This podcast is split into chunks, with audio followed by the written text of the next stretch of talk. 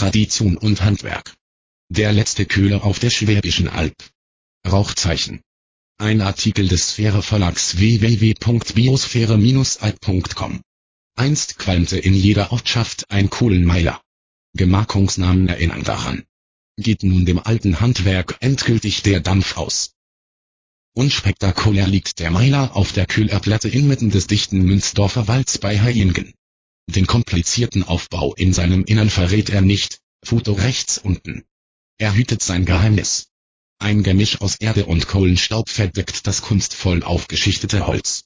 Und doch geschieht hier etwas Besonderes. Etwas, was früher zum Alltag gehörte und was heute kaum noch jemand kennt. Stille herrscht an diesem Sommertag im August zwischen dem Grün des Waldes. Nur hin und wieder drängt leises Murmeln der Besucher gedämpft herüber. Sie harren fast andächtig, dass Köhler Georg Geiselhardt den Meiler zündet. Wer den Erzählungen des Köhlers lauscht, taucht in eine längst vergangene Zeit. Nur die geparkten Autos der Besucher am Waldrand passen nicht so recht ins Bild, ebenso wie die hervorblitzenden bunten Schlamme, die die Zuschauer beim einsetzenden Regen hastig zücken. Fast majestätisch schreitet Geiselhardt zur Tat. Die Pfeife im Mund, besteigt er über eine alte Holzleiter den Meiler. Seine bedächtigen Bewegungen verleihen dieser tausend Jahre alten Handwerkskunst respektvolle Bedeutung. Mit einem Streichholz erweckt er den schwarzen Koloss zum feurigen Leben. Sieben Mann schuften einen ganzen Tag, um den Meiler mit rund 25 Kubikmetern Buchenholz aufzuschichten, erzählt der Kühler. Dieser Tradition führt er in der vierten Generation fort. Die Arbeit ist hart und dennoch erfordert sie Fingerspitzengefühl. Die Männer stapeln um den sogenannten Quandelschacht, ein Luftschacht aus drei langen Stangen, einen Meter lange und gespaltene Holzscheite mit einer leichten Neigung zum Schacht, bis ein senkrechter Kamin entsteht. Abschließend decken wir den Holzstapel luftdicht ab. Eine Grasschicht trägt die Lösche, ein Gemisch aus Erde und Kohlenstaub, verrät der Kühler. Nach dem Zünden beginnt unter diesem luftdichten Mantel der Prozess des Verkohlens. Durch die Hitze entweicht dem Holz bei rund 150 Grad zunächst der Wasserdampf.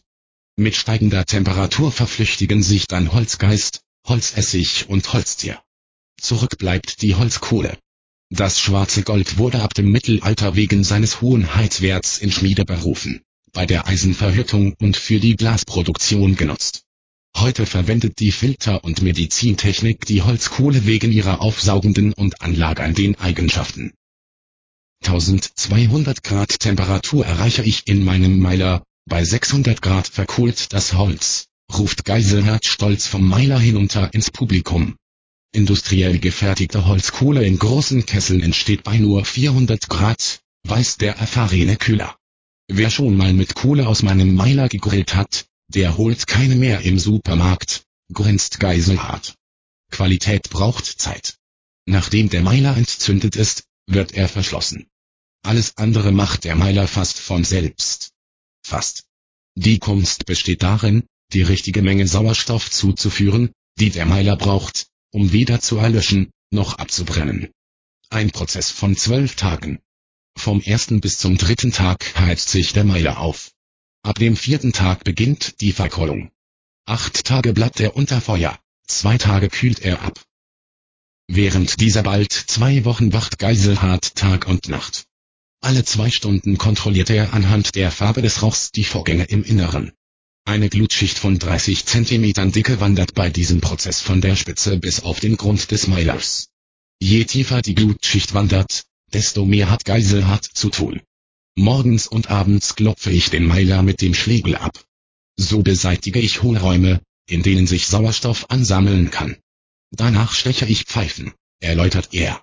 Das sind Luftlöcher, die der Kühler zur Regelung der Verkohlung in den Mantel stecht. Steigt aus den Pfeifen weiter Rauch auf, ist das Holz noch nicht verkohlt. Verfärbt sich der Rauch ins Bläuliche, ist die Sauerstoffzufuhr zu hoch. Dann mache ich die Löcher schnell wieder zu. Zwischendurch verzieht er sich für ein Nickerchen in seine Kühlerhütte. Doch tags kann er da nicht mehr ungestört schlafen. Zu groß ist heute der Besucherandrang. Dann nehme ich meine Decke und gehe halt in den Wald, lächelt Geiselhardt verschmitzt. Aber nicht zum Hasenjagen, wie das früher so mancher Köhler tat Köhler waren bettelarm. Dazu noch rußgeschwärzt im Gesicht, genossen sie nicht den Biesberdinger Trennstrich 10 Ruf. Und heute? Kühler sein, ist Leidenschaft. Doch diesen Luxus leistet sich kaum einer mehr. In Süddeutschland kühlern nur noch fünf. Printausgabe. Sphäre 3 2006